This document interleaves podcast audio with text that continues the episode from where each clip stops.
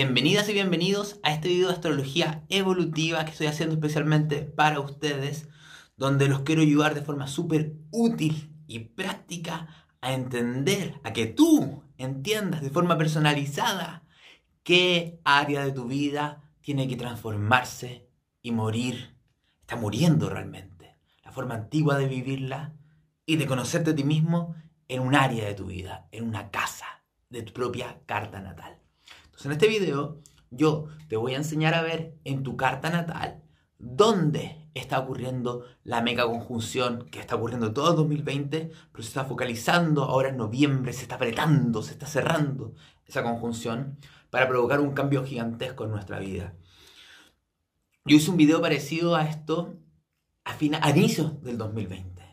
Pero ahora lo quiero hacer porque les quiero plantear la evaluación de cada área de su vida, porque solamente una la que se está transformando, pero que hagan una evaluación diferente. De partida tenemos que entender que a principios de 2020 el proceso de transformación estaba recién comenzando. Era un poco más abstracto quizás o no era más difícil entender qué áreas, qué se tiene que cambiar, qué tengo que soltar, qué tengo que dejar ir, qué tengo que construir, qué tengo que dar forma, en qué tengo que empezar a creer realmente y en qué tengo que dejar de creer. Era mucho más abstracto, más abierto. Ahora en cambio ya ha pasado casi un año.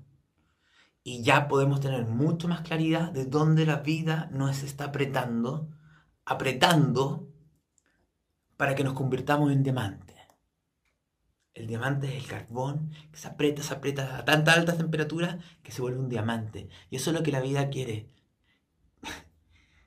que nos convirtamos en eso. Y por eso estamos sintiendo esta sensación de apriete, apriete, apriete. Mucha gente se siente muy cansada, muy agotada. No quiero explicar todo eso. Eso lo expliqué en mi video de tránsitos de noviembre, que si no lo has visto te recomiendo que los veas, porque no voy a entrar ahí. Sino simplemente quiero que entiendan que este proceso de transformar una casa, un área de nuestra vida, para cambiarnos completamente, porque esa transformación va a repercutir en todas las otras áreas de nuestra existencia, ha estado ocurriendo todo el año 2020. Han sido golpes y movimientos para cambiar. Ahora, en noviembre, en noviembre del 2020, va a ser el último acto del estelio. El protagonista del 2020 fue el estelio de Júpiter, Saturno y Plutón en Capricornio. Ahora es el último acto. ¡Pum! Y los días siguientes van a ser ya la disipación de esa energía que todavía va con bastante intensidad cuando Júpiter y Plutón tengan una conjunción. Porque es importante entender la casa. ¿Qué representa esa casa, esa área de nuestra vida que tiene que cambiar? Básicamente, si se lo explico en sencillo, y viendo la inteligencia con la cual funciona la vida, el juego de la realidad, lo que la vida nos está tratando de decir que esa casa o esa área o esa esfera de experiencia te está quedando absolutamente chica. Te está, te está apretando. Ya no te permite ser quien eres tú. De cierta forma, para que puedan hacer un nuevo yo, un nuevo ser, que es la energía de noviembre, para que puedas tú permitirte ser quien eres en tu esencia fundamental, tienes que romper la estructura antigua de ti, de quien eras. O si no, no, no hay espacio, no hay cabida para, para tu esencia, de cierta forma. Los moldes han quedado chicos. Y la vida es tan inteligente que sabe en qué parte de nosotros nosotros nos quedamos atrapados. ¿Y por qué me refiero a atrapados? Porque lo que hay que transformar, lo que hay que romper, se construyó cuando éramos niñas y niños pequeños. Hubo sucesos donde nos sentimos con mucho miedo, muy inseguros, muy solo. Es Capricornio lo que está acá. Muy solo, sintiendo que teníamos que enfrentar algo mucho mayor que nosotros mismos. Con un miedo gigantesco. Y al mismo tiempo, al mismo tiempo, con una sensación de que si no cumplíamos con las reglas, las normas, los mandatos de mamá, de papá, de la familia, de la sociedad, nos quedábamos solos y abandonados. Entonces, lo que quiero decir que lo que quiere esta conjunción es que rompamos una estructura de nuestra personalidad, de nuestro ego muy potente, que se construyó cuando éramos niños para protegernos pero ¿cuál el problema? Nosotros fuimos, nos expresamos, mostramos nuestra esencia fundamental en el mundo, nos mostramos vulnerables, nos mostramos sensibles, nos mostramos alegres, nos mostramos creativos, mostramos quién éramos, mostramos nuestra sensualidad, mostramos nuestra fuerza y el medio ambiente familiar lo reprimió, la sociedad lo reprimió, la realidad lo reprimió de alguna forma. Y al mismo tiempo eso nos hizo sentir muy solos. Solos. Porque el reprimir para la energía Capricornio y Saturno es que nos dejan de querer, nos rechazan por ser quienes somos. Entonces, si yo soy quien soy, ¡ah! me rechazan, me tengo que convertir en otra cosa. Entonces, lo que tengo que hacer es frenar una cualidad fundamental de mi ser y atrapar la energía y la potencia de mi yo esencial. Porque todos tenemos un yo esencial lleno de vida y vitalidad y energía. Ese queda reprimido y queda encerrado y queda guardado en las profundidades del inconsciente. Y lo que estamos nosotros todo el tiempo tratando de frenar de forma muy inconsciente es permitirnos ser quienes somos. Nosotros somos los mayores carceleros de quienes somos. No es el mundo externo, somos nosotros. Porque tenemos programas inconscientes que nos dicen que si somos quienes somos nos van a, nos van a dejar de querer vamos a fracasar, nos vamos a quedar solos. El riesgo de romper ciertas estructuras es demasiado grande y estas estructuras se, se alimentan de nuestros miedos más potentes, de nuestros terrores más potentes. ¿Qué es el acto de 2020? Es romper esa área. Cada casa representa un área de tu vida. Puede ser cuando tú irte por lo que tú quieras, los temas económicos, temas de comunicación, temas familiares, temas creativos, temas de servicio hacia otros, de pareja, de intimidad, de aventuras ideales, del trabajo, de grupos de gente y temas espirituales. 12 áreas posibles que se están trabajando y se están rompiendo. ¿Qué pasa? La forma antigua de vivir esa área tiene que morir Y no es tan fácil que muera porque implica que tú tienes que morir. Tienes que morir tú. ¿Qué es lo que tienes que darte cuenta? Esto, estos son, estas son las preguntas porque, miren, que es muy importante. Si ahora en noviembre logramos romper esto, nos vamos a morir. O sea, no sé cómo explicarlo. Romper esto implica morir. O sea, de que vamos a morir, vamos a morir igual. Siempre tenemos muertes en la vida. Pero si logramos soltar ciertas cosas para enfrentar ciertos miedos, vamos a morir. Porque la persona que eras hasta antes de eso ya no va a existir más. En parte, pero una parte fundamental. Es muy importante también, y quizás esto, no me acuerdo si lo voy a decir más adelante, pero lo quiero decir ahora, que hagan un duelo por la persona que ustedes fueron. ¿Quiénes fueron ustedes antes? ¿Qué querían en esa área de la vida? ¿Qué consideraban que era importante? ¿Cuál era su antigua forma de vivirla? ¿Qué anhelos y sueños se dan cuenta que ya no van más? No van más porque no son de ustedes, ya no, no son de ustedes hoy en día. Eran del antiguo yo de ustedes, el que estaba basado en esos miedos, necesidades de control, necesidad de protegerse. Este es el minuto de conectarse con algo nuevo, pero hagan un duelo y si tienen que llorar, lloren por lo que se va lo que se fue y no va a volver. Puede ser algo en la realidad, pueden ser vínculos, pueden ser sueños, pueden ser cosas materiales, pueden ser su antigua imagen. Déjenla ir. El 12 de noviembre prendan una velita por ustedes, por ustedes, por la que dejó de ser y dejó de ser, por esa área que se va a transformar. ¿Por qué? Porque si no hacemos el duelo consciente, el resentimiento queda acumulado dentro de nosotros, dentro de nuestra psiqui. Y eso en el fondo nos va a apretar más, nos va a apretar más cuando tenemos que soltar. Entonces, antes de entrar en el análisis de casa y antes de explicarles, porque les voy a explicar cómo saber en qué casa es, así que tranquilidad para los que no sepan, me dicen, ¿cómo lo sé? Yo te lo voy a explicar, no hay problema. Pero aquí tengo, tengo me hice todo un guion súper potente para que vayamos revisando ¿Qué tengo que ver en esta área de la vida? ¿Qué comportamientos tengo yo en esa área de experiencia que se basan en el miedo? En el miedo, en el terror, en el ser abandonado, el ser rechazado, el quedarme solo, en la impotencia absoluta, ¿qué comportamientos se basan en miedo? Porque yo tengo que tratar de soltar, aunque me muera, esos comportamientos que se basan en el miedo, porque son los que me tienen atrapado en un molde. También hay algo que tengo que soltar en la estructura de la realidad, que la vida ya te ha pedido durante todo el año que sueltes, probablemente ustedes ya muchos lo soltaron, pero ahora viene el tercer golpe, el golpe, también hay que soltar algo más. Hay que soltar algo externo. Se tiene que morir algo en nuestra vida. Mejor que ustedes conscientemente sepan lo que tienen que soltar y ustedes mismos sean los que lo llevan a sacrificar al volcán, a que saque el volcán que explota y lo quema todo. Desde algo muy plutoniano, obviamente tal. También tiene que romperse una estructura interna, algo externo en mi vida y algo interno en mí. Tengo que cambiar profundamente un tipo de comportamiento. ¿Qué comportamiento? Los que se basan en el miedo, en el control, en el terror.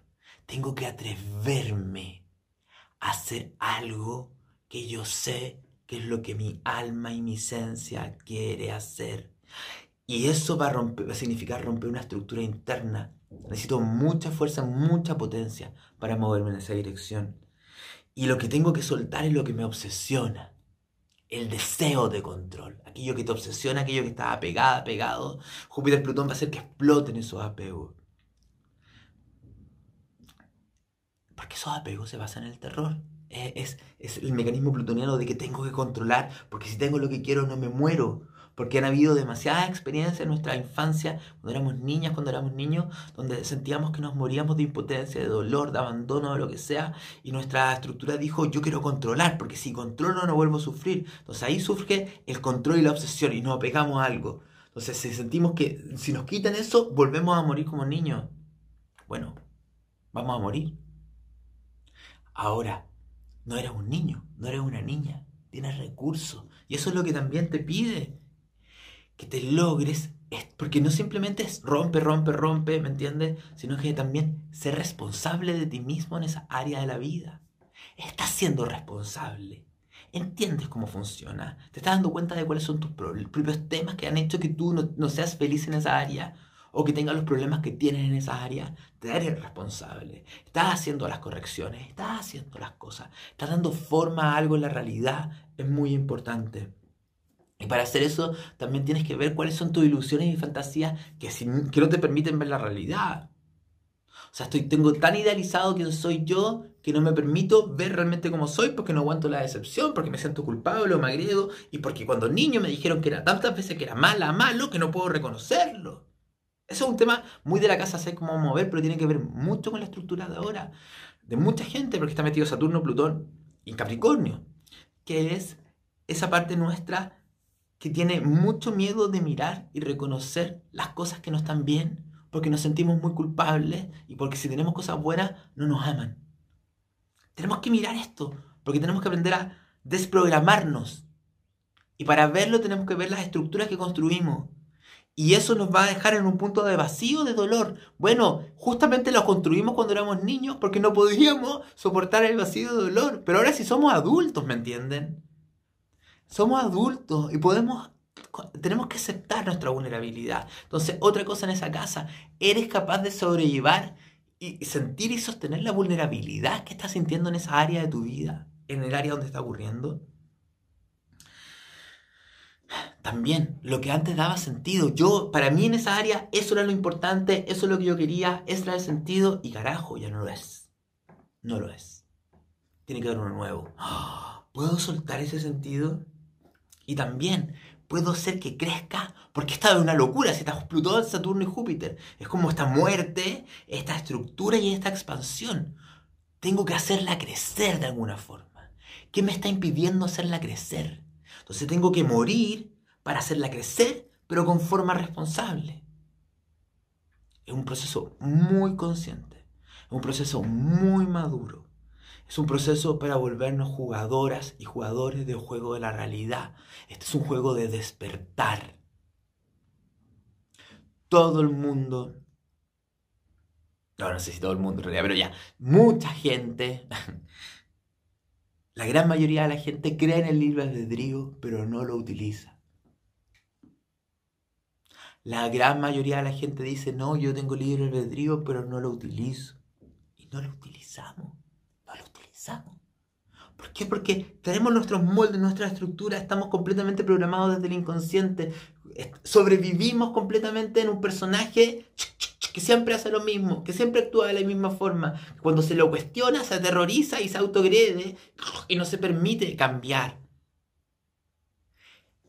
Este suceso astrológico que está ocurriendo en 2020 es el mayor regalo posible para las personas conscientes que se quieren volver jugadoras del juego de la vida y que realmente quieren empezar a jugar con su libre albedrío. Entendiendo que hay determinismo, obviamente, están las dos, pero me voy a jugar el juego. Voy a empezar a jugar. Antes sobrevivía. Antes estaba atrapado en un molde mi personaje. Ahora voy a romper el molde. Y voy a permitir que el personaje sea quien soy yo y no que el personaje contenga quien soy yo. ¿Me entienden? Por eso es muy importante, es fundamental entender qué está pasando porque en esa casa. Porque es ahí donde tienes que hincar los dientes y tratar de entender qué está pasando. Entonces, ya, vamos a irnos directo al análisis por casa. Que es muy importante. Ahora a continuación te voy a explicar cómo, viendo tu carta natal, vas a poder saber en qué casa te toca. Por si acaso, para esto se necesita tu hora exacta lo más exacta posible. Estamos hablando de casa. 20 minutos, media hora de margen puede cambiar la situación. Entonces vas a necesitar la hora, la fecha y la ciudad de nacimiento. Lo más exacta posible, la hora. Ya, entonces vamos a verlo. Entonces, para poder saber en qué casa de su carta natal toca la gran conjunción, lo primero que les recomiendo es que ingresen a la página web que se llama astro.com y seleccionan en horóscopos gratuitos dibujo de carta y ascendente. Así podrán ingresar sus datos y podrán ver su carta natal. Entonces, lo primero que ustedes tienen que ver y determinar y detectar cuando vean su carta natal es dónde está el signo de Capricornio. ¿Y qué tienen que mirar? El anillo que está alrededor. Este anillo es el anillo de los signos del zodiaco, siendo cada uno de estos un signo parte con este, que es rojo, que es Aries, y de ahí va Tauro, a Géminis, a Cáncer, Leo, Virgo, Libra, Escorpio, Sagitario y Capricornio. Por lo tanto, ustedes tienen que determinar dónde está este signo. Capricornio. Capricornio es este símbolo en verde. Fíjense que siempre Capricornio está entre medio de la flecha que representa Sagitario y las dos ondas que vamos a llamar que es Acuario. Entonces ese es el paso número uno. Una vez que ustedes ya determinaron que esto es Capricornio, tienen que fijarse entre el grado 22 y el grado 30, que yo obviamente se lo estoy marcando en amarillo, pero se los voy a enseñar a contar. Un signo tiene 30 grados. Entonces ustedes básicamente se tienen que fijar en los últimos, el último tercio. ¿Cómo sabemos cuál es el último tercio?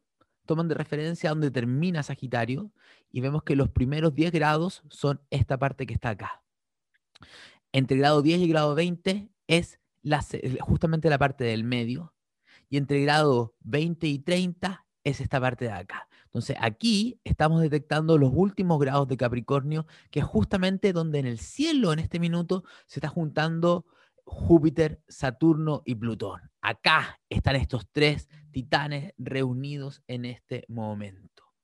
Ahora, el tercer factor que tienen que fijarse es la casa en qué casa está esta parte de Capricornio. Entonces, es muy fácil. Las casas son estos pedazos, vamos a hacerle un zoom acá.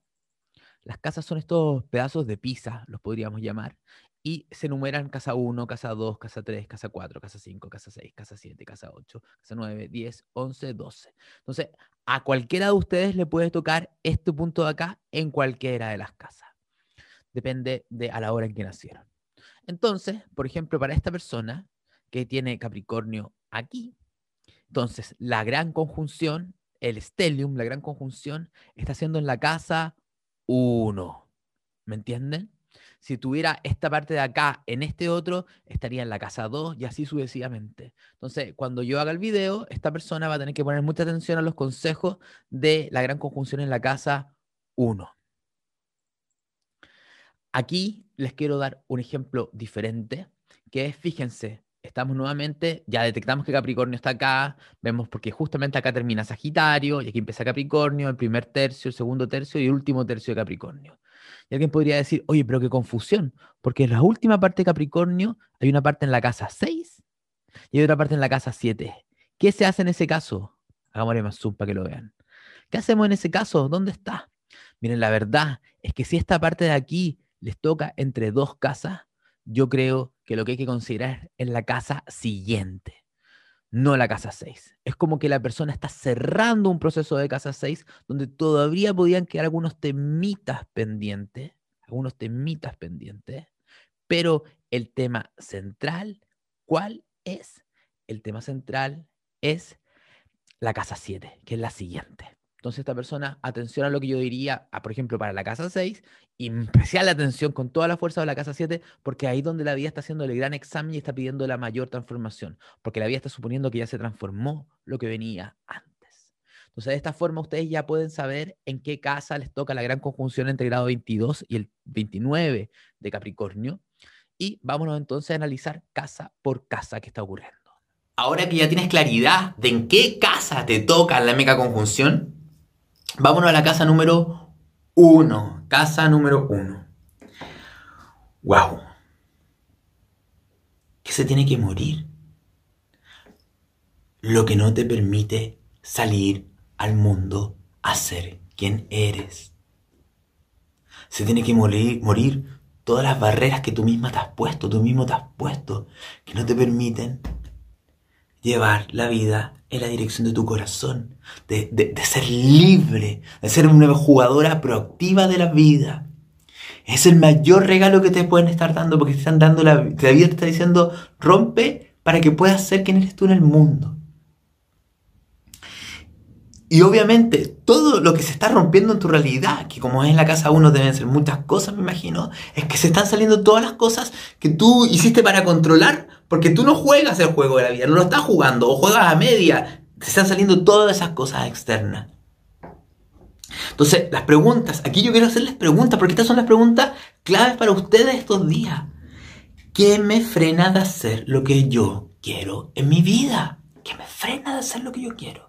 Él pone una lista, responsabilidades, deberes, aquí acá. Esto no significa que tengas que dejarlo todo tirado, pero tienes que ver que hay algo fundamental que tienes que hacer. Hay algo que soltar, tienes que darte permiso para hacer algo por ti misma, por ti mismo. Tienes que expandir tu realidad y eso va a ir transformando cómo vives tus deberes. Porque probablemente tienes ascendente en Capricornio o Capricornio, Capricornio está ahí. Entonces, ¿qué me frena realmente? Y anota lo externo, pero después anota lo interno. Es lo interno lo más importante. ¿Qué te frena internamente? Es que no puedo fracasar, es que no me va a resultar, es que, es que, es que, ¿qué? Y trata de ir más profundo. Pero ¿dónde se basa eso? Recuerda, esto se basa en la infancia. ¿Qué pasaba cuando niña o niño si tú hacías lo que querías? ¿Qué pasaba cuando niña o niña cuando tú te expresabas? ¿Qué pasaba en tu familia? ¿Te daban permiso, no te daban permiso, te bloqueaban o no? Entonces también, otra pregunta muy importante, ¿qué tengo que hacer en la realidad para plasmar y construir mi destino? Esto es con trabajo, es un proceso. Entonces, se sacan, pero tengo que dar forma a algo. Estoy haciendo. Estoy haciendo las correcciones para que esos deberes y esas responsabilidades puedan funcionar de otra forma. Estoy haciendo deberes para soltar algo y poder afirmarlo desde otro lado. Súper importante, si no estás haciendo nada, no te va a resultar. ¿Qué temo enfrentar o que me suceda cuando salgo al mundo? ¿Qué, temo enfrentar? ¿Que, me voy a quedar solo? Porque el gran tema para todo el mundo es la soledad, quiero que entiendan. Esto es, la, porque como está todo en Capricornio, tiene que ver cuando éramos niños nos sentíamos súper vulnerables en el mundo, solito y abandonado. ¿Cuánto me frenan lo que opinen los demás de mí? La casa uno es como me muestro. Es como me muestro. Y esto quiere que limpiemos trauma. Como, como, no lo he dicho, pero ahora lo digo, esto corre para todas las casas. Este proceso quiere que limpiemos un trauma profundo que vivimos cuando nos movimos y también cuando nos mostramos con los demás. Hay mucho miedo también acá para mostrarme como soy yo, por miedo a lo que digan los demás para que me rechacen, para sentirme juzgado, criticado. Me atrevo a mostrarme como soy. Cuánta rabia tengo de mí por no permitirme hacer lo que realmente quiero Porque aquí en la casa 1, la frustración, el enojo, la impotencia, el sentir que quiero pero no puedo. Y justamente, quieres pero no puedes. Entonces la vida te dice, saca lo que no te permite poder, interno y externo, y haz y dale forma a lo que quieres. Y encuentra un nuevo sentido para tu vida y en ese proceso muérete, básicamente. Entonces, estas son todas las preguntas porque hagan un movimiento. El consejo es hacer un movimiento. En cualquier casa, hacer un movimiento estos días de noviembre. Hagan un cambio y ir hacia la y, profundicen en los miedos y las sensaciones de angustia potentes que están teniendo dentro de ustedes. Ese es el consejo para la casa 1. El consejo para la casa 2. ¿Qué área de la vida se está transformando? Un área de la vida que quedó extremadamente condicionada cuando eras niña, cuando eras niño, por algún trauma o herida profunda que quedó con respecto a tu sensación de no valer, de que hay algo malo en ti, de que no hay algo bueno en ti, que tú no mereces, que no pesas en oro, que no vales tanto. Una herida profunda de autoestima esa herida profunda de autoestima se pudo producir probablemente por algo con el vínculo con tu papá, con tu mamá, porque te sentiste que también quizás no te valoraban y te apreciaban y te trataban de esa forma. También hubo una herida profunda en relación con el cuerpo una incomodidad con el cuerpo, no me gusta mi cuerpo. Hay algo que se desconectó del cuerpo y que lo vive de forma muy fría, muy rígida, que ya no escucha el cuerpo, no escucha sus necesidades. Y también probablemente hubo una experiencia muy compleja asociada al tema de la escasez y la falta de dinero. Porque hubo realmente problemas o porque se quería más de lo que se tenía y no se podía llegar, da lo mismo. Hay un trauma ahí. ¿Y eso qué bloqueó y qué rigidizó? Tu, capaz, tu forma de vivir la abundancia. ¿Qué, ¿Qué bloqueó realmente la forma de sentirte tranquila con lo que tienes?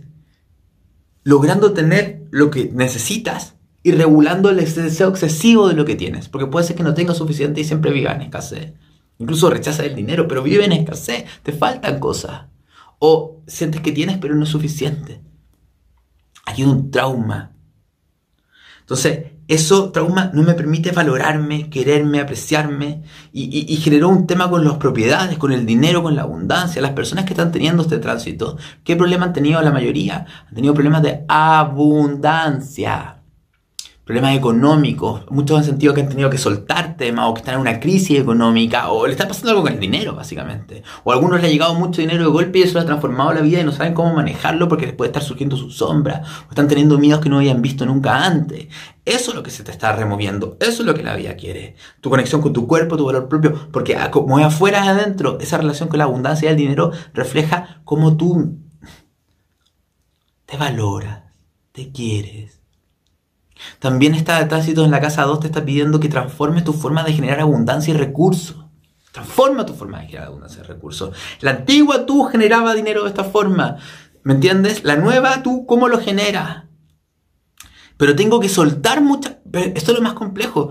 Está la escasez. No estoy teniendo lo suficiente. Aquí muchas veces lo que ella te está diciendo es suelta lo que tienes. Y muérete sintiendo que pierdes para que descubras lo esencial de ti y desde ahí des forma a algo que te permita construir la abundancia que tú necesitas realmente, haciendo algo que te hace feliz en tu esencia hacerlo. Pero tengo muchas veces que soltar, ser un regalo. Pero como el apego está a lo que tengo, a la propiedad, a la estabilidad, a lo que sea, siento que me muero, no aprovecho esto. Cada casa implica ¡oh! un salto al vacío y una muerte. En la casa uno es el lanzarme a la vida lo que me aterra. En la casa 2 es perder la abundancia y perder la estabilidad. ¿Me entienden? Entonces, preguntas importantes. ¿Conozco cuáles son mis dones y mayores recursos? ¿Los conozco? Porque hay mucha gente que no tiene idea. ¿Realmente lo conozco? Por si acaso hay un video mío de la casa 2 donde explico justamente cuáles son tus principales recursos. Entonces, míralo, ¿ya? Súper importante porque puede ser que tengas Capricornio, que tengas Sagitario, que no, no, voy a decir. Ahí te explico en ese video cómo puedes saber cuáles son tus principales dones y recursos, por si tienes este tránsito ahí. ¿Ya? Entonces, la pregunta es, ¿lo estoy aprovechando? ¿Lo estoy utilizando? ¿O no? ¿Me he desapegado de lo material que detiene mi evolución? No es que tengas que volverte un sadhu de la India desapegado de todo, no, no. Pero te estás dando cuenta que estás apegado a ciertas cosas. Y ojo, puede ser que tu apego sea a no querer el dinero y rechazarlo. O tu apego sea a tus propiedades, a tus cosas. O tu apego sea a tener un estatus económico. Da lo mismo. Te están diciendo que tienes que... Lo la, hay algo interno y externo que tiene que morir y soltar. Tiene que ver con un apego y tu relación con el dinero y la abundancia. ¿He transformado mi relación con el dinero en este periodo de este año 2020? ¿Tengo la misma relación con el dinero que tenía en el 2019 o tengo una nueva relación con el dinero? Súper importante. Ah, ¿Se ha modificado algo eso? ¿Qué miedos a la escasez dominan mi vida? Bueno, voy a profundizar estos días. Excelente, si quiere hacerse terapia cerca del día 12 de noviembre, a una terapia para ver por qué tengo tanto miedo a la escasez económica. ¿Miedo a no valer? ¿Miedo a no merecer? Bueno, voy a hacer una terapia para ver por qué tengo tanto miedo a no valer y a no merecer. O sea, me voy a meter a donde me duele para poder soltarlo. Y ya lo dije, pero voy a preguntar, ¿me atrevo a soltar lo que tengo para dar forma a algo nuevo? Tengo que soltar, tiene que morir, tengo que construir cosas nuevas materiales. ¿Me trato a mí misma y a mí mismo con amor? ¿Sí o no? ¿Sí o no? Estas son cosas claves que tienes que preguntarte tú, si tienes esto en la casa 2. Vámonos a la casa 3. ¿Dónde está el tema? En la casa 3, lo que se tiene que morir y transformar está asociado a tres áreas de tu vida. Primero, tu antigua forma de pensar y de entender las cosas. Tu forma de, pensar. Es como que tu mente, tus patrones de pensamiento tuvieran que morir y eso es muy fuerte porque implica que me, de, darme me pide conciencia darme cuenta cómo pienso. Dos, tiene que transformarse mi forma antigua de comunicar y de expresarme.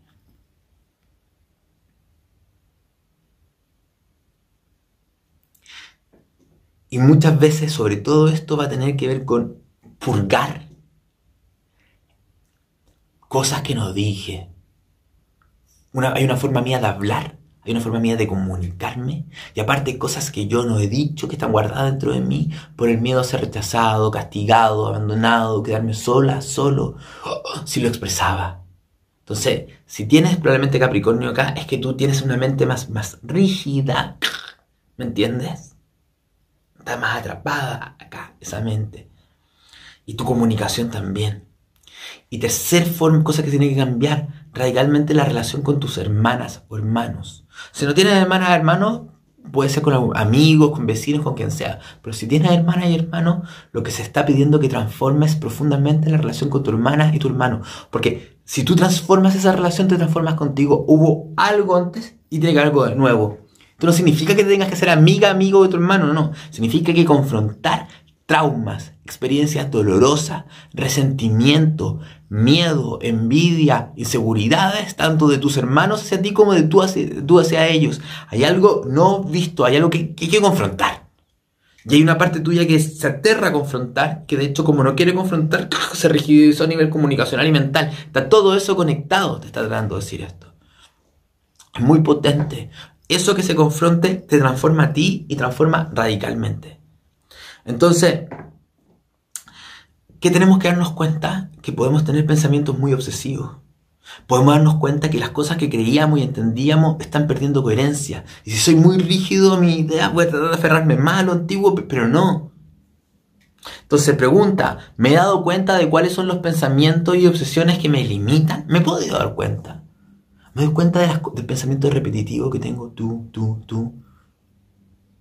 Me doy cuenta de cómo muchas veces digo, no puedo, no se debe, no aquí, no acá, no allá. una mente, es un superego muy mental, es que está ahí en Capricornio, en la casa 3, poniendo muchas reglas.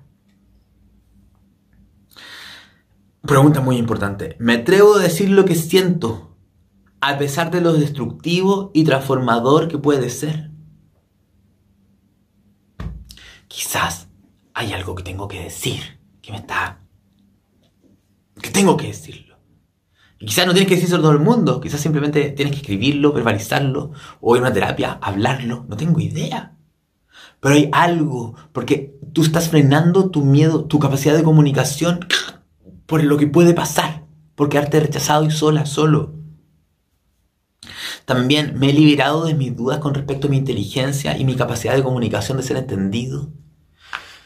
Puede ser que muchas de las rigideces que tengas que soltar son, se basaron en inseguridades que se construyeron cuando estabas en la escuela. Quizás no te sentiste típico Capricornio y no te sentiste tan inteligente, dudaste de tus capacidades, los demás se burlaron de ti, Andas a ver tú, o capaz que hayas tenido de verdad un tema de concentración, no tengo idea, pero la nueva que tiene que nacer tiene que liberarse de muchas de esa inseguridad y miedo. Tiene que quedar allá, porque tú construiste una forma de comunicar y de expresarte para que no se note eso que te da miedo. Básicamente eso tiene que ver. Me atrevo a aprender cosas nuevas, tengo que aprender cosas nuevas. ¿Estás aprendiendo algo nuevo? Cosas nuevas que transformen mis esquemas mentales, aunque sienta que me las rompan. Estoy comunicando algo nuevo, me estoy atreviendo a escribir quizás algo, a dar forma a algo, porque recuerden, también hay que dar forma a algo asociado a la comunicación. Y buen aprendizaje. Y vuelvo a preguntar lo que está pasando en la relación con mis hermanos. ¿Hay algo o no hay nada ahí ocurriendo? En casa 4, en casa 4 es muy potente este tránsito. Uf, uf, uf, uf. A ver, Uf. ¿Qué se tiene que transformar radicalmente en mi vida? Mi forma de vivir, el vínculo con mi familia, la relación con mi familia, con mis padres, con mi hermano, con mi linaje para atrás. Y también la forma de vivir con mi familia, si es que tengo familia. En el hogar con el que vivo, con las personas con las que vivo. ¿Me entienden? Y si estoy solo también se tiene que transformar eso. ¿Me entienden? Porque puede ser que esté casado, que tenga hijos, viva con mis padres, viva con un tío, viva con amigos, o viva solo, da lo mismo. Se tiene que transformar todo eso. Te están tratando de decir que tu antigua forma de vivir y construir hogar y hacer familia está demasiado condicionada en los patrones que aprendiste de la infancia. Inconscientemente estás repitiendo algo. Estás repitiendo una forma de vivir y construir tu hogar que viene de tu infancia. ¿Por qué? Porque tiene que ver con varias cosas. Porque eso que quizás no te gustó de tu infancia es lo que tú veías como conocido. Te fusionaste con el ambiente de tu infancia. Y a pesar de que no te incomodaba, tú te volviste uno. Y eso lo construiste, dijiste, esto es el hogar. Pero acá en este hogar me siento con miedo, me siento inseguro, me siento solito y abandonado, por lo tanto, pero en vez de, pero como no pudimos lidiar con esas emociones de niño, te agarraste a esas mismas estructuras que eran las que te hacían sentir solita y solito. Entonces, que te las quiten te aterra, perder algo te aterra. Y eso justamente, si están pasando cosas complejas en tu familia y en tu hogar, porque tienes que mirar, ¿qué? Tienes que mirar a la... que es la segunda parte que se tiene que transformar la relación con tu niña interna, con tu niño interno. Tu niña interna, tu niño interno, y sobre todo si está Capricornio probablemente ahí, nos muestra, puede cambiar por la luna, pero, pero vamos por Capricornio aquí, nos muestra que hay una serie de tendencias a no conectarte con tus emociones de vulnerabilidad y fragilidad. A no sentir, hay mucho miedo a sentir emociones. Mucho miedo a conectarse con sentirse solito, abandonado, con el descontrol. Entonces tú eso te quedó chico, te está diciendo. Tienes que conectarte con tu niña interna, tienes que hacerte responsable de ella, de él, tienes que verle rabia, el enojo, el abandono, todas las emociones intensas que están dentro de ella o de él. Hazte cargo y responsable, aunque sientas que te mueras, porque tienes que ir a mirar emociones que tienes muy bloqueadas y muy reprimidas, que pueden, que lo más seguro que vengan de tu infancia, que tengan que ver con cosas que te pasaron a ti, o que pasaron en relación con tu padre o tu madre, o que pasaron en tu medio ambiente familiar. Pero también pueden ser emociones que ni siquiera sean tuyas o complementarias a eso. Pueden ser temas de tu linaje familiar, de tus ancestros de cosas que van arrastrando. Es como que tú aprendiste a construir una barrera para no sentir eso. Bueno, te están diciendo, rompe la barrera, ¡ah! Me vuelvo loco, rompe la barrera y empieza a entrar ahí. Porque el tercer nivel de aprendizaje de, esta, de, de esto es aprender a vivir dentro de ti. Aprender a habitar tu templo interno. Es clave, es clave, es clave, es clave. Entonces, la pregunta que nos tenemos que hacer acá en la casa 4 es, ¿me he atrevido a mirar y a enfrentar las emociones en mi interior? Esas emociones que me están ah, angustiando, ¿me atrevo a mirarlas? ¿No me atrevo a mirarlas? Eso es lo que tengo que hacer, atreverme a mirarlas. Segundo, ¿qué miedos y patrones de la infancia sigo repitiendo? He hecho un trabajo de mirar, a ver, mis papás eran así, en mi casa pasaba esto, yo hago esto otro. Ojo, algunas personas pueden hacer lo opuesto, comportarse de forma opuesta a cómo se comportaban en su infancia o construir algo opuesto. Pero es lo mismo, sigue condicionado, porque no, el tema es que te está diciendo esto, oye, tú puedes construir el hogar que tú quieras. Tú puedes ser el tipo de familia que tú quieras. Libérate de lo que no te permite. Haz unas raíces que realmente te representen y deja de arrastrar las raíces que vienen de tu ancestro, de tu infancia y que tú tienes puesto aquí, porque si no sientes que te mueres. Es aterrador esto, porque romper esa estructura de raíces es realmente hundirse en la soledad. Pero desde esa soledad van a surgir nuevas raíces. Entonces, reconozco el miedo que tengo a quedarme solo y ser abandonado. ¿Lo reconozco o no lo reconozco? Es clave, o si no, no voy a poder mirar esto.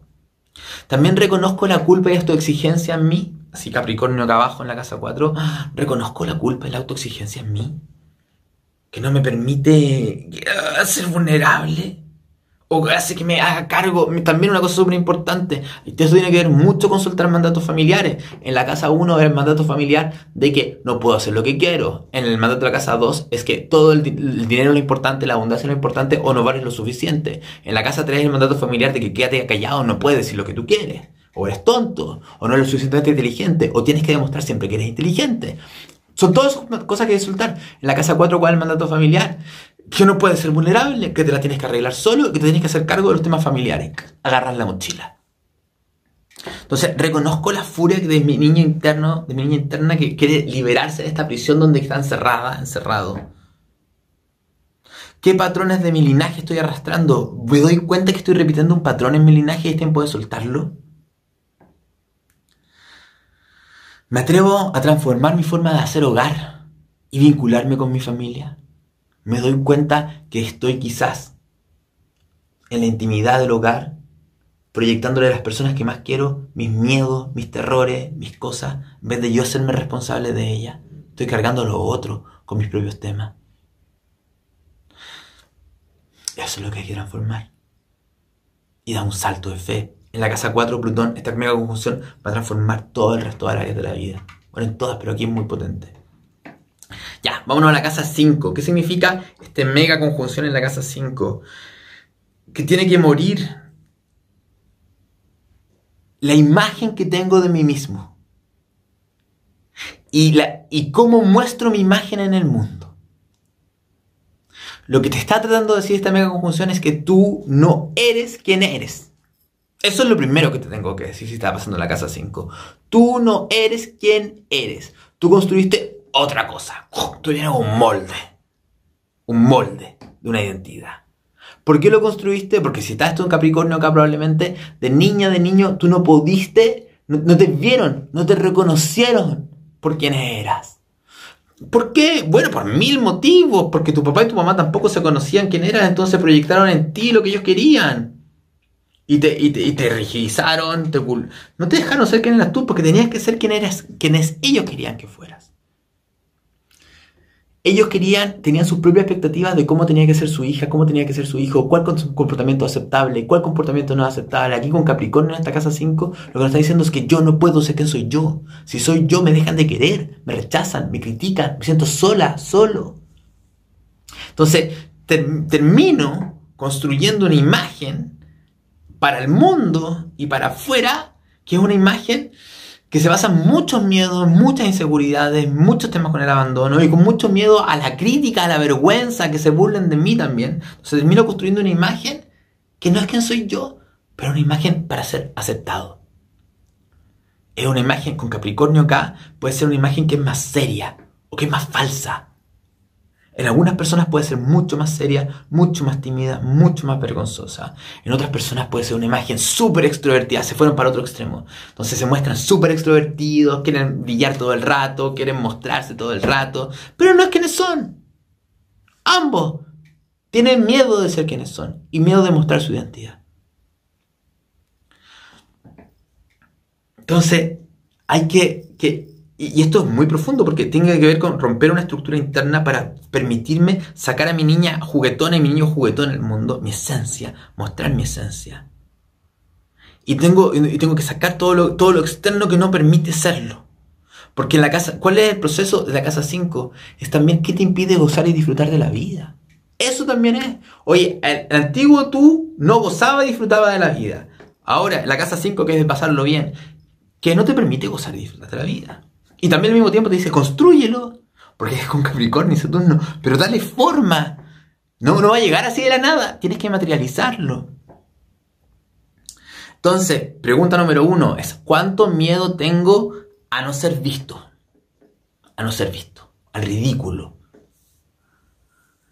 Porque ese miedo a no ser visto o al ridículo, esa vergüenza, me puede llevar a no mostrarme nunca. Porque si me muestro y, se burlan, en otras personas el miedo a no ser visto, no, como que el miedo a no ser visto es mucho mayor que el miedo al ridículo. Entonces, lo que quieren es ser visto de cualquier forma, aunque hagan el ridículo.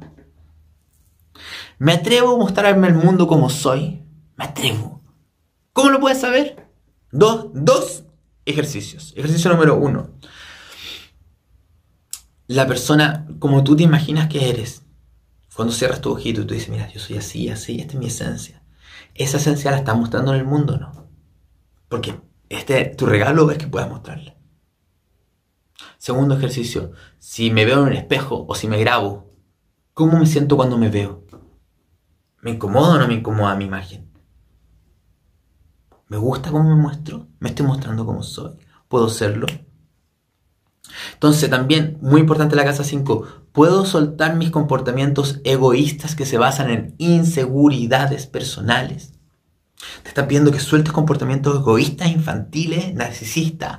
No porque, no, no porque tú no seas central, sino porque eso te están limitando quien tú eres. Ese comportamiento egótico te limitan ser quien eres tú realmente y descubrir quién eres tú en tu esencia, porque tú eres mucho más allá de ese sentido de importancia o esta necesidad de atención que muchas veces la necesidad de atención acá puede pasar hay gente que dice, no, si yo no necesito llamar la atención, pero en el fondo necesitan llamarla y en el fondo lo demandan de las personas cercanas en los vínculos.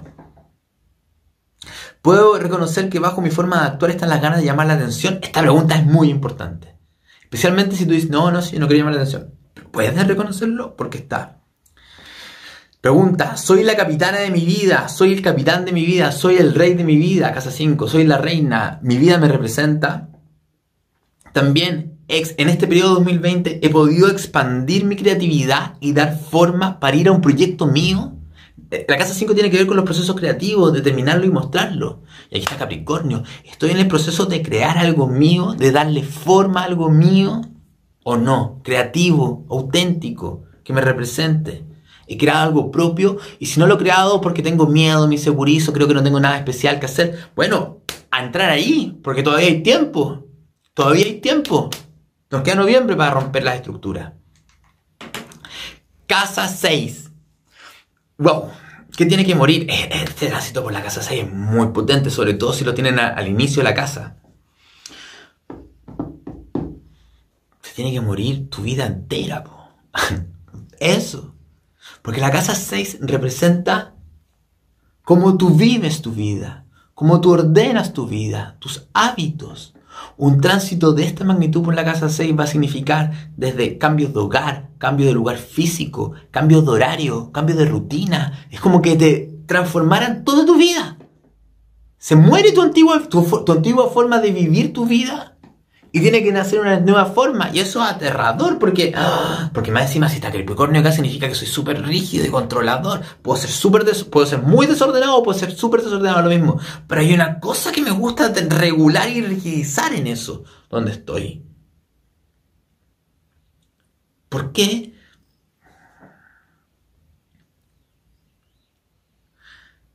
Generalmente, generalmente este tránsito te va a pedir que mires traumas muy grandes con, respecto a sentirte imperfecto, con respecto a la falla, con respecto a tus culpas.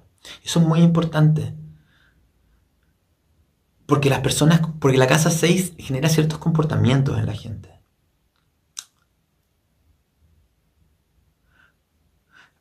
Puede ser que me obsesione con el orden, como una forma de descompensar el desorden interno que tengo dentro de mí.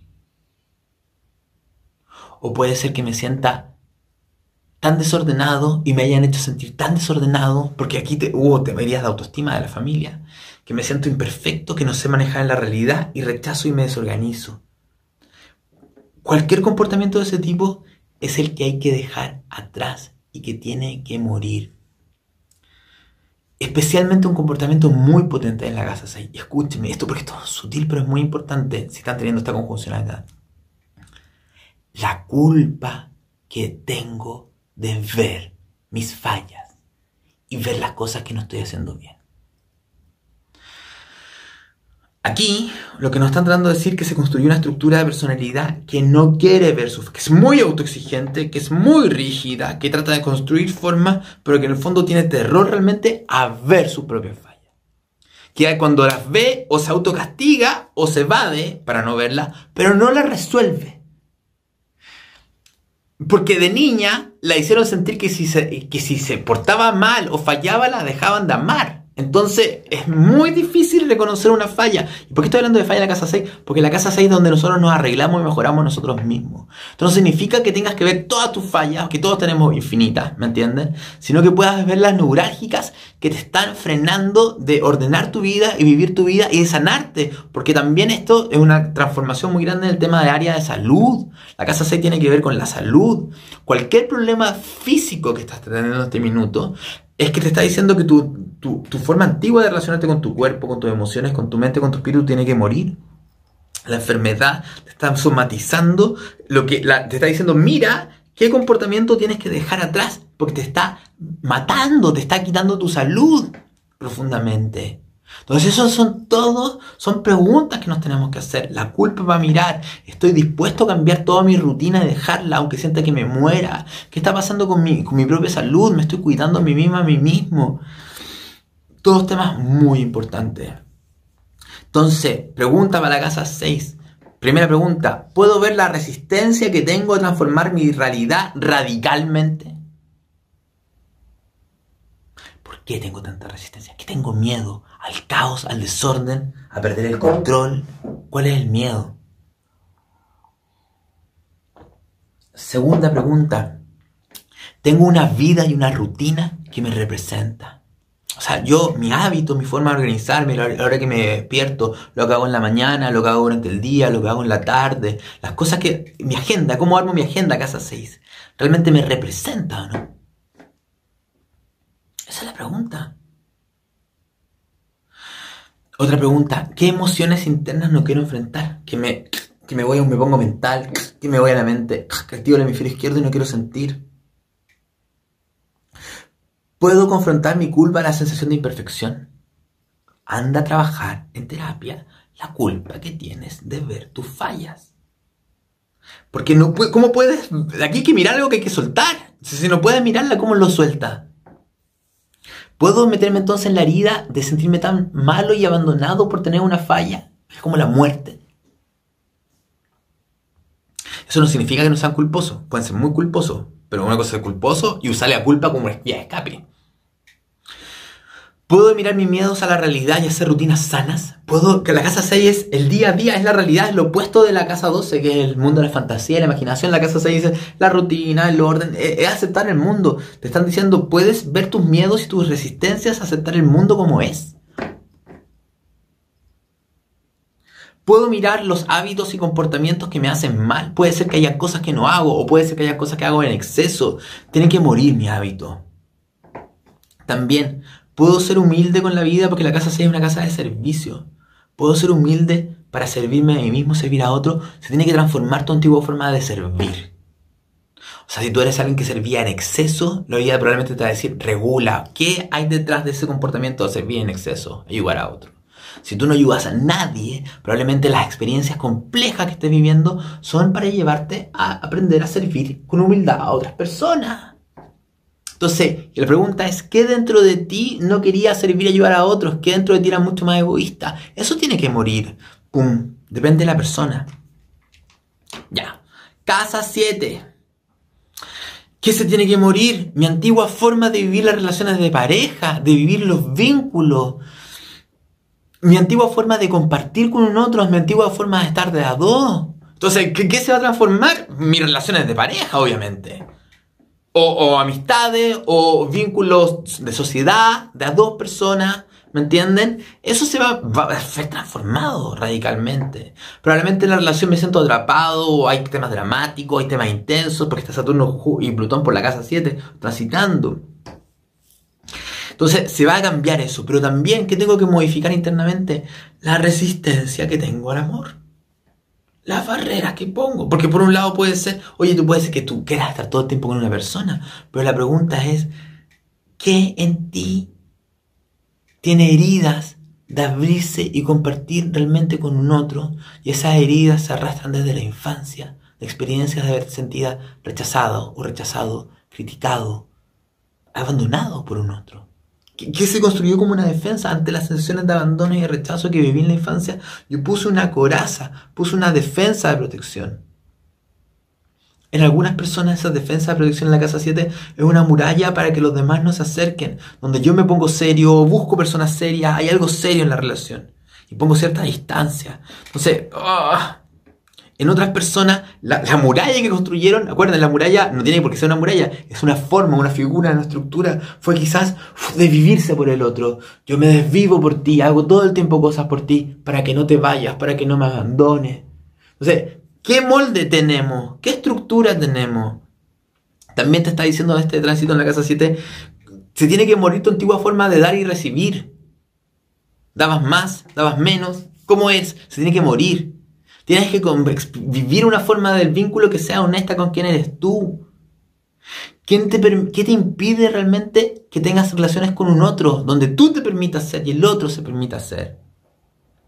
Todos esos temas y ser muy honesto cuáles son mis temas y mis trancas y mis miedos y mi herida y el resentimiento que tengo con respecto a quedarme solo o haber sido rechazado, que me llevan a relaciones controladoras o dramáticas o me llevan a estar solo todo el tiempo, porque si estoy solo todo el tiempo, aquí te están pidiendo que enfrentes el miedo que tienes al rechazo que te hace querer estar solo. Porque mejor estar solo que estar con otro, amar y ser rechazado. Entonces mejor estoy solo. Entonces, pregunta número uno, ¿he enfrentado mi miedo al rechazo y al abandono? ¿Soy consciente de cuáles comportamientos míos en las relaciones de pareja son los que tengo que transformar? Soy consciente de cuáles son mis comportamientos en relaciones de pareja que han hecho que no sea feliz en las relaciones de pareja. O que no esté feliz en este momento en las relaciones de pareja. Puedo serlo yo, puedo verlo en mí, dejando de echarle la culpa al otro por un rato. Estoy haciendo algo para transformar esos comportamientos en mis relaciones de pareja. ¿O no? Si soy muy generoso con mi pareja o con los otros, ¿he aprendido a estar en mí este año? O sea, si dudas mucho, has aprendido a estar más en ti y no dar tanto para equilibrar, o sea, para ajustar el equilibrio del dar y recibir. Por otro lado, si eres una persona muy individualista, muy egoísta, o ni siquiera egoísta, individualista, estás centrado en ti, ¿has aprendido a compartir con un otro? Porque las personas, esto puede pasar a las personas que viven mucho en función de un otro o que son mucho más individualistas. Y las personas mucho más individualistas, incluso cuando están en pareja, no están con el otro. Están ahí centrados en sus propias necesidades, deseos, lo que quieren. Les cuesta mucho ver al otro, reconocer al otro. Puedes ver y reconocer cualquiera de los dos, el de muy en función del otro o el estar en ti. Porque aquí la casa 7 te pide un equilibrio. Pregunta, ¿a cuánto estoy dispuesto para que se haga mi voluntad en una relación? ¿A cuánto estoy dispuesto? ¿Y por qué? ¿Y qué pasa si no se hace tu voluntad? ¿Y qué pasa si no se hace lo que tú quieres? ¿Qué pasa? ¿Qué te ocurre? O sea, veámoslo. Yo quiero que se cuestionen la forma natural que tienen de ser hoy en día. También otra pregunta, ¿a cuánto estoy dispuesto para que no me abandonen? ¿A cuánto estoy dispuesto para que no me abandonen? ¿A cuánto estoy dispuesto por no quedarme sola, solo en una relación? Porque quizás eso también es lo que hay que soltar en este minuto, para que la relación se muera o la relación se transforme al menos. ¿Me entienden? Casa 7. Casa 8. Casa 8. Voy a tomar agua para la casa 8.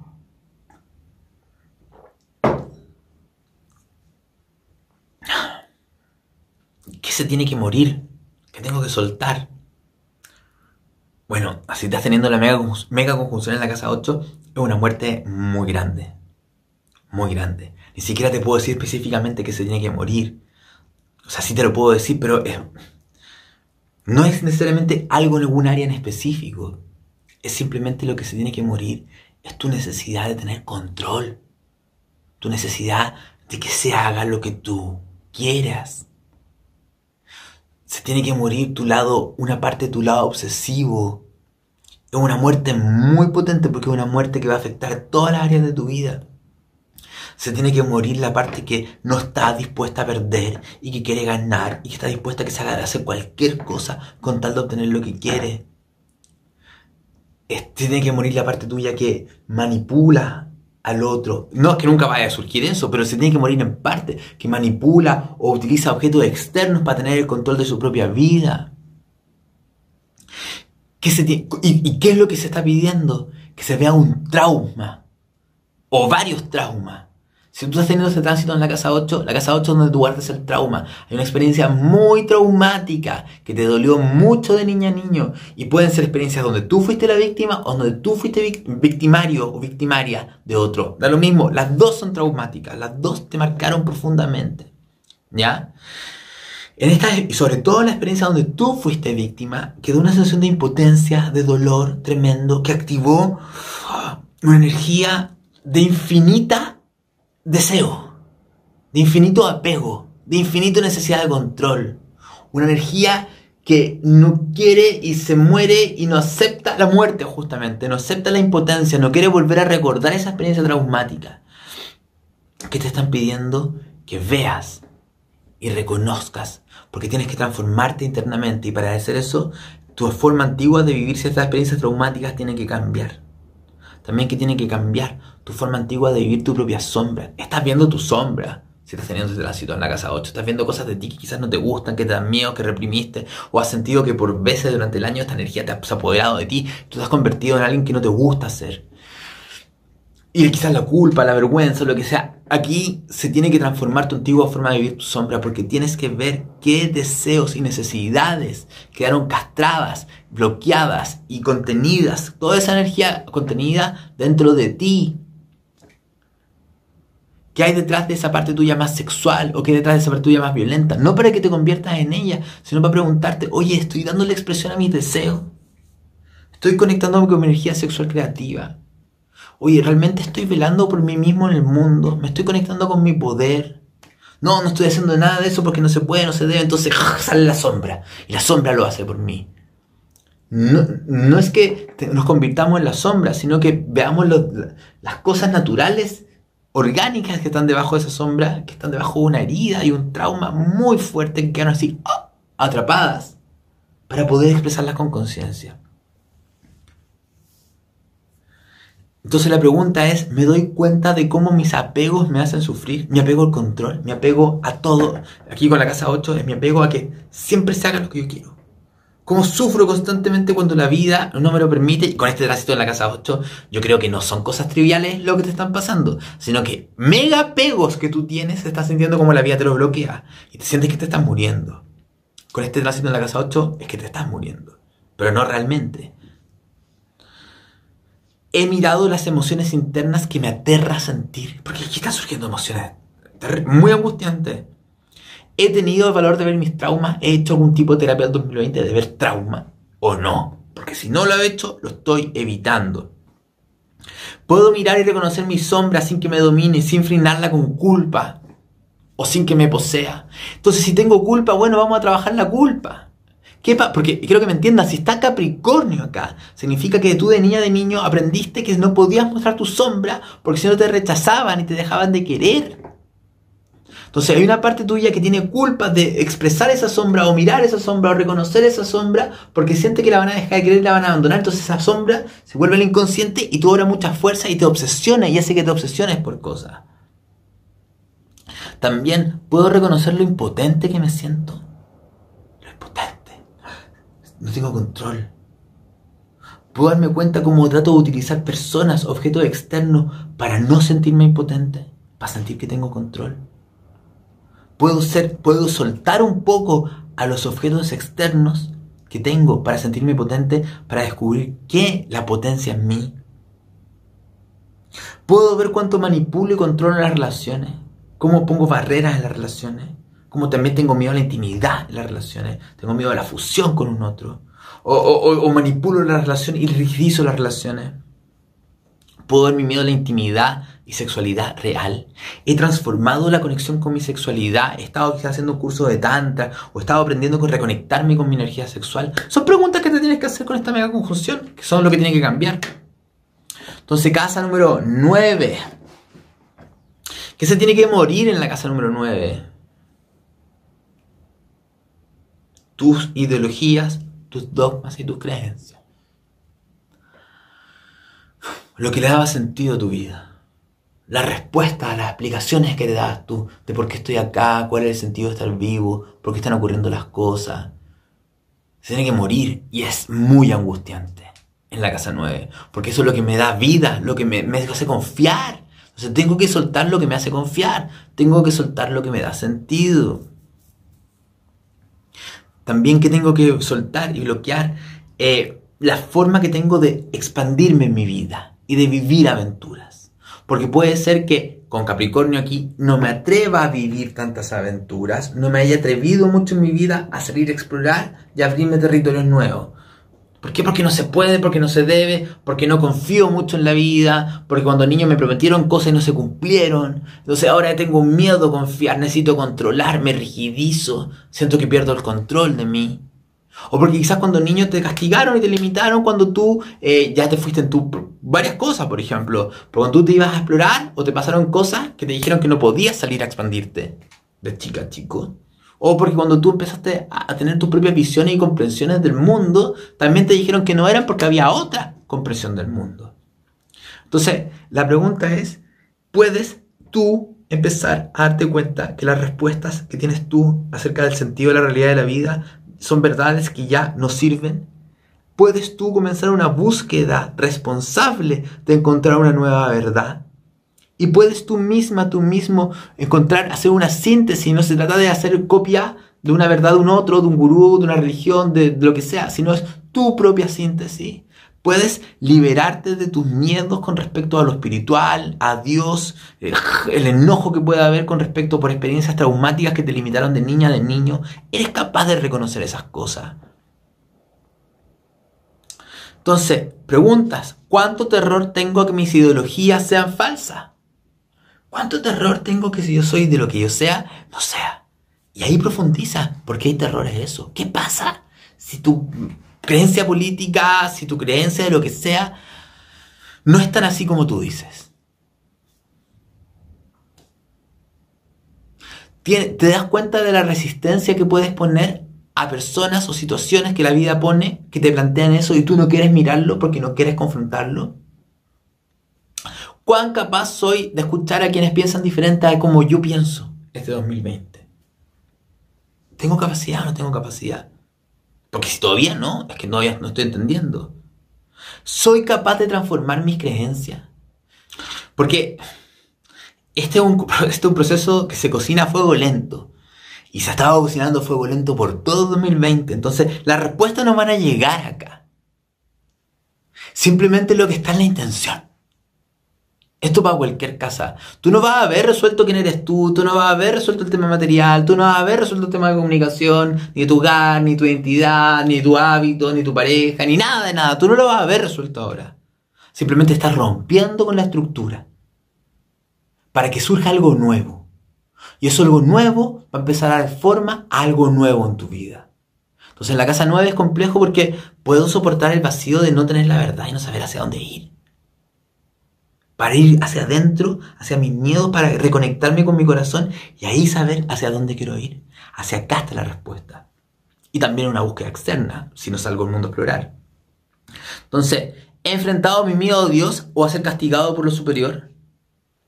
¿Me atrevo realmente a ir de aventura y a explorar nuevos territorios? ¿Me atrevo a correr riesgo? ¿Me atrevo a explorar? ¿Hace cuánto que no lo hago? Oye, quizás no puedo viajar porque nadie puede viajar mucho hoy en día, pero ¿por qué no lo hago de otra forma? ¿Por qué no expando mi horizonte? ¿Qué miedo? La casa nueva tiene que ver con atreverte a salir confiando. Sin, es como que me voy a hacer un viajecito corto y voy a ir espontáneamente viendo lo que ocurre en vez de tenerlo todo planificado. ¿Me entienden? Eso es la casa 9. Casa 10. Uf, la casa 10 también es súper potente. Eje cardinal, 4-10. A ver, se tiene que morir. Se tiene que morir y transformar lo que hago en el mundo. Partamos de la base. Si no trabajo, se tiene que morir eso para que trabajar y empezar a hacer algo en el mundo. Si ya tengo trabajo, se tiene que morir la forma del trabajo que tengo. Se tiene que morir el rol que tengo. Se tiene que morir y transformar. Porque lo que hago en el mundo ya simplemente ya no me sirve. Y está súper condicionado y limitado. ¿Qué? Por lo que tu papá y tu mamá te dijeron que podías hacer. Por la sensación de miedo al fracaso que tuviste con tu papá. Ya sea porque te exigieron mucho o porque te, sintieron, te sintieron sentir que no eres suficientemente inteligente. O que tenías que demostrarles todo el tiempo que puedes. Y tienes terror al fracaso por eso mismo. Porque si no puedes o si fallas o no te resulta, no te aman. Entonces aquí con Capricornio en la casa 10 o puede ser que hayas construido, te hayas dedicado a hacer cosas inconscientemente que tu padre y tu madre consideraban como buenas, de aprobación.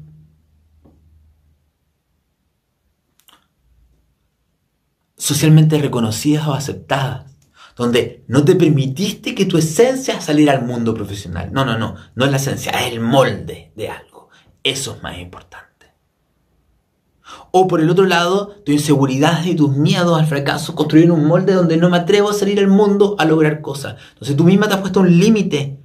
Tú mismo te has puesto un límite en lo que tú puedes alcanzar en el mundo, de tu capacidad de alcanzar metas, logros, objetivos profesionales en tu vida. Entonces pueden pasar cualquiera de las dos cosas. Lo importante es entender que se va a transformar y cualquier crisis profesional gigantesca que estén teniendo, dejen que sea porque lo importante es ver cuáles son mis miedos en el mundo a sostenerme solo. ¿Cuáles son mis miedos?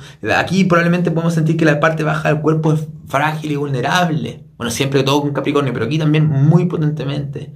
Entonces, y también, ¿cuál es el miedo que tienen ustedes con respecto a ser autoridad, ser líderes?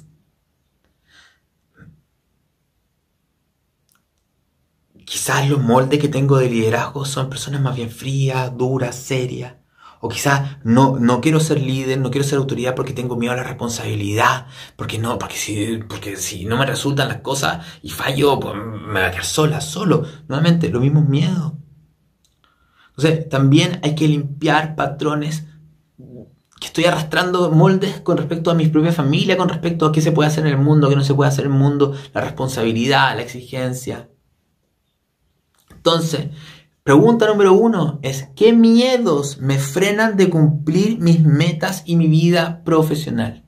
¿Qué miedos me frenan?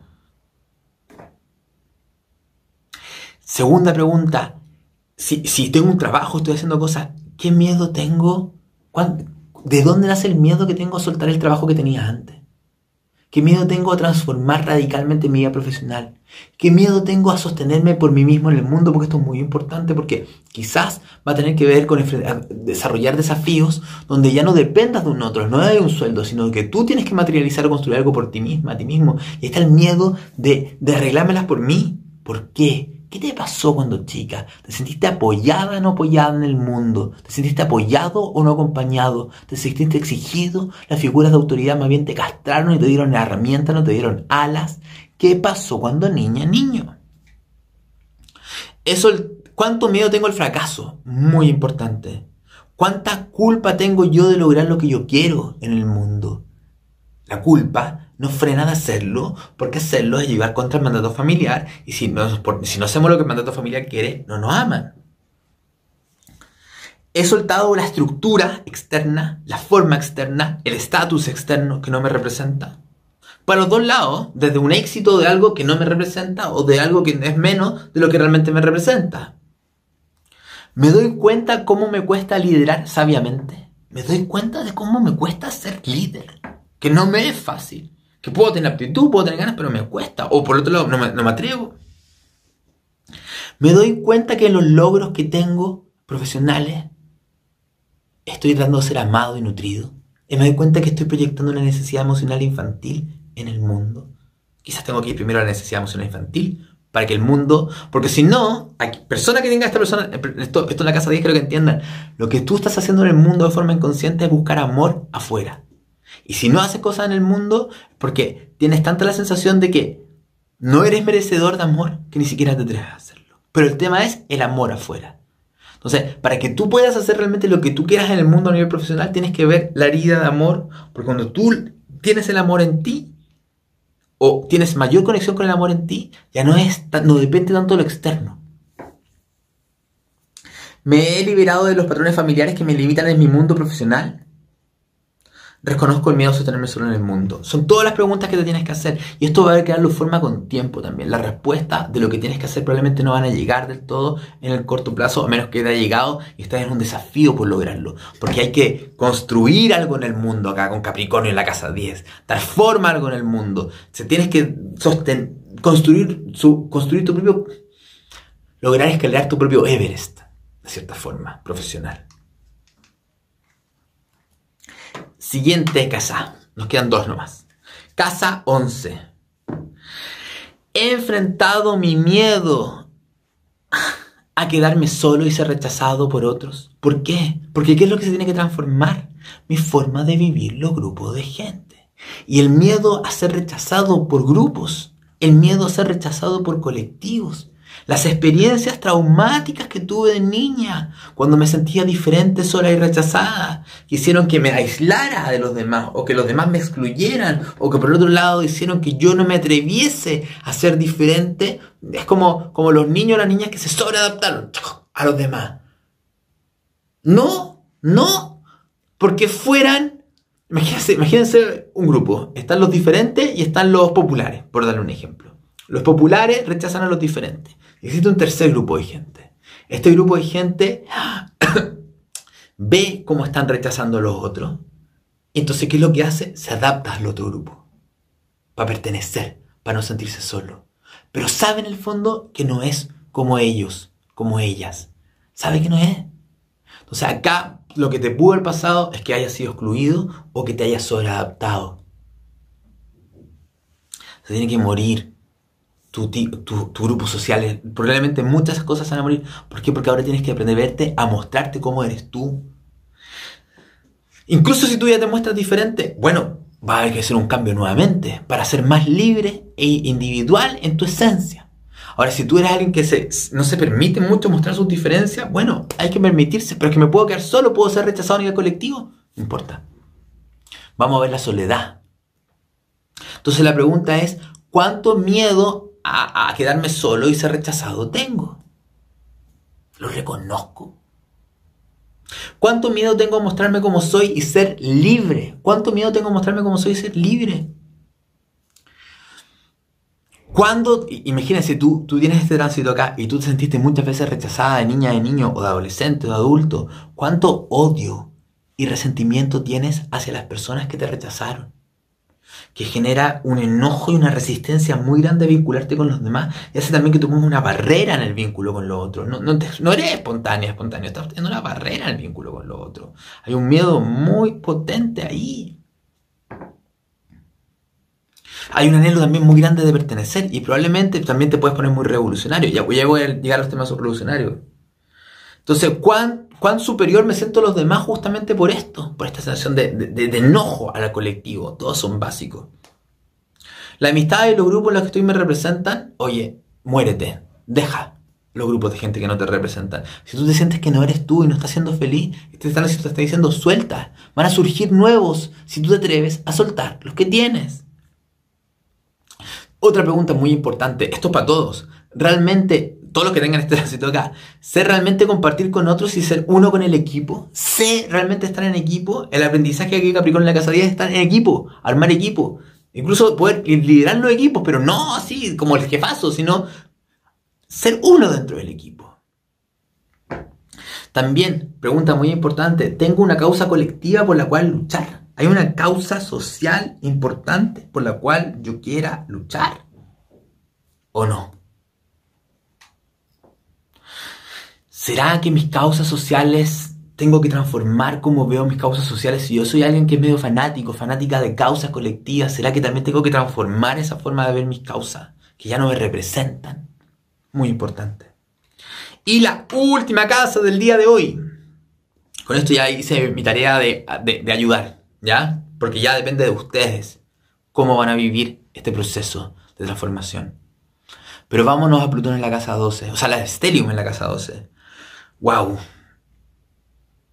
Se tiene que morir. Aquí pueden ser tantas cosas porque es casa 12. Se tiene que morir mi forma antigua de vivir, mi inconsciente. Yo tengo un lado consciente y un lado inconsciente. Mi forma antigua de vivir el inconsciente tiene que morir. Tiene que morir la parte mía que controla el fluir en la vida. Tengo que ver cuáles son los miedos inconscientes que no me permiten fluir, que no me permiten tener fe, que no me permiten confiar. Tengo que dejar morir la antigua forma controladora para que surja una menos controladora. Y para hacer eso tengo que entrar a mirar los miedos profundos que habitan en mí. Tengo que dejar morir y soltar heridas y traumas que se arrastran desde la experiencia intrauterina que pasaron en mi gestación. He investigado 2020, si tengo este tránsito en la casa 12, he investigado este 2020, qué pasó cuando mi mamá estaba embarazada de mí, qué emociones ocurrieron. He hecho algún tipo de terapia este 2020 para ver de, reparación intrauterina perinatal. He hecho reversing o hipnosis para ver qué está pasando ahí.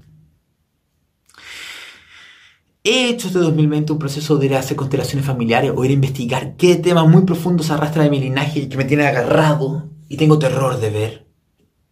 He visto temas de vidas pasadas, porque este es un proceso de que se muera lo antiguo del inconsciente, es tiempo de soltar, soltar y soltar y soltar temas inconscientes. Ahora, ¿qué es lo que pasa? Que cuando se activa un tránsito de esta envergadura en la casa 12, la persona tiene la sensación que se vuelve loca, se descontrola, surgen fobias, miedo, cualquier tipo de angustia emocional muy grande, sensación de descontrol. He entrado a ver ese descontrol. No me doy cuenta que el miedo que tengo al descontrol es el que me rigidiza una forma de hacer en mi vida. Quizás lo que se tiene que morir, esta parte que estaba aterrada del descontrol, para que haya una parte que vea el descontrol y a mí me transforme. Entonces las preguntas para la casa 12 son, ¿he enfrentado la locura en mi interior este año? No huir, sino enfrentar, confrontar ¿Qué tengo miedo que pase? ¿Cuál es la sensación de aniquilación y muerte tan grande que tengo dentro de mí? Que créeme, no tiene normalmente que ver con los miedos que tienes, sino que tienen un nivel de profundidad mucho más grande que ni siquiera lo sospechas. Quizás la mente consciente se puede justificar los miedos, pero no es por eso, por algo mucho más profundo. Me he liberado de las emociones de mi interior que me aterran. He explorado mi inconsciente, ya les dije, existen millones de técnicas, pero lo he explorado o no lo he explorado. Investigué qué pasó en mi gestación. ¿Cuánto miedo tengo a tener fe y confiar en la vida? No, yo no confío en la vida. Tengo Capricornio en la casa 12. Yo, yo no confío en la vida. Yo quiero tener todo ordenado, estructurado, dándole forma a todo, ¿me entienden? Como que no quiero soltar nada. Tengo una mente, es una forma rígida. ¿Por qué?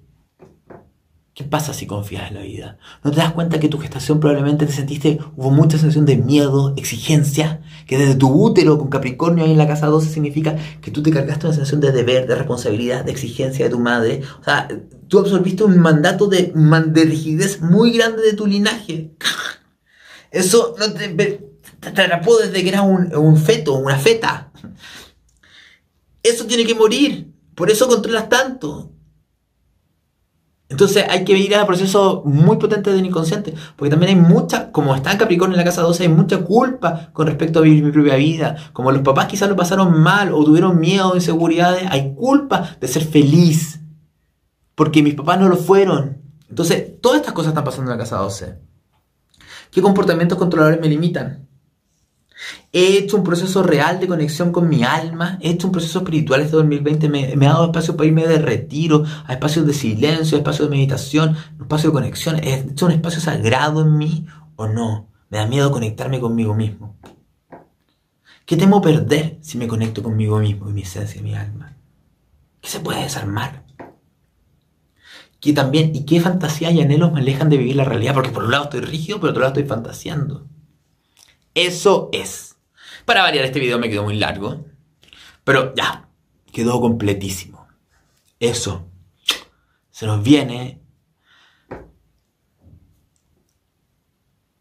un, cierre de la mega conjunción, pero impresionante. Yo estoy tan agradecido de la vida. Ha sido un año muy complejo para todos nosotros, incluso para mí, muy difícil. ¿Y, y qué? Es un regalo. Es el mayor regalo que nos pudieron haber dado. Terapia de shock, sí, pero va a romper las cosas que no nos permiten ser quienes somos nosotros. Vivan un duelo por su antigua vida, por su antiguo ser. El 12 de noviembre prendan una velita por lo que se quedó, lo que no volverá, porque ya no volverá. Hay cosas de ustedes mismos de su vida que no van a volver a surgir. Y ábranse lo nuevo, pero de forma capricorniana, sobre todo en noviembre, planificando, realistas, con forma, para lograr lo que quieren. Eso. Ah, y si quieren estudiar conmigo astrología terapéutica, lo pueden estudiar conmigo en astroterapéutica. Seguimos con descuentos súper potentes porque todavía estamos en crisis mundial. Así que estamos tratando de ayudar a todo el mundo. Eso. Un besito grande para todos ustedes. Se me cuidan mucho y que estén muy bien.